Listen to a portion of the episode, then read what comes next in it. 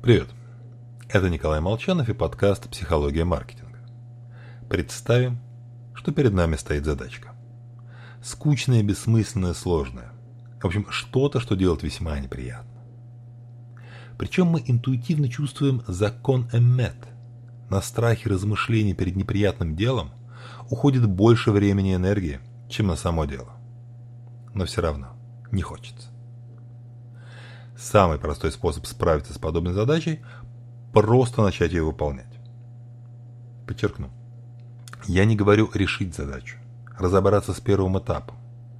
Любые, пусть даже нелепые короткие попытки что-то сделать, запустят эффект незавершенного действия, который затем станет играть на нашей стороне.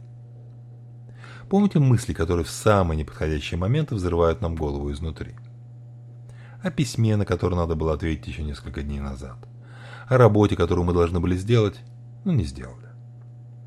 Собственно говоря, все клиффхенгеры в сериалах, когда в самом конце сообщается некая интригующая информация, узнать которую мы сможем лишь посмотрев следующую серию, во многом основаны на эффекте незавершенного действия.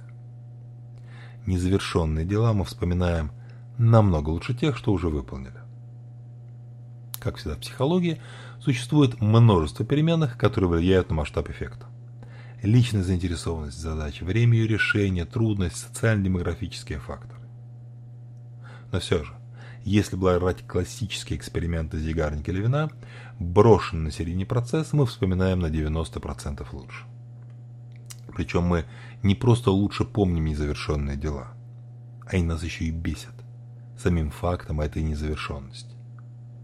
Так что активнее используем в рекламе.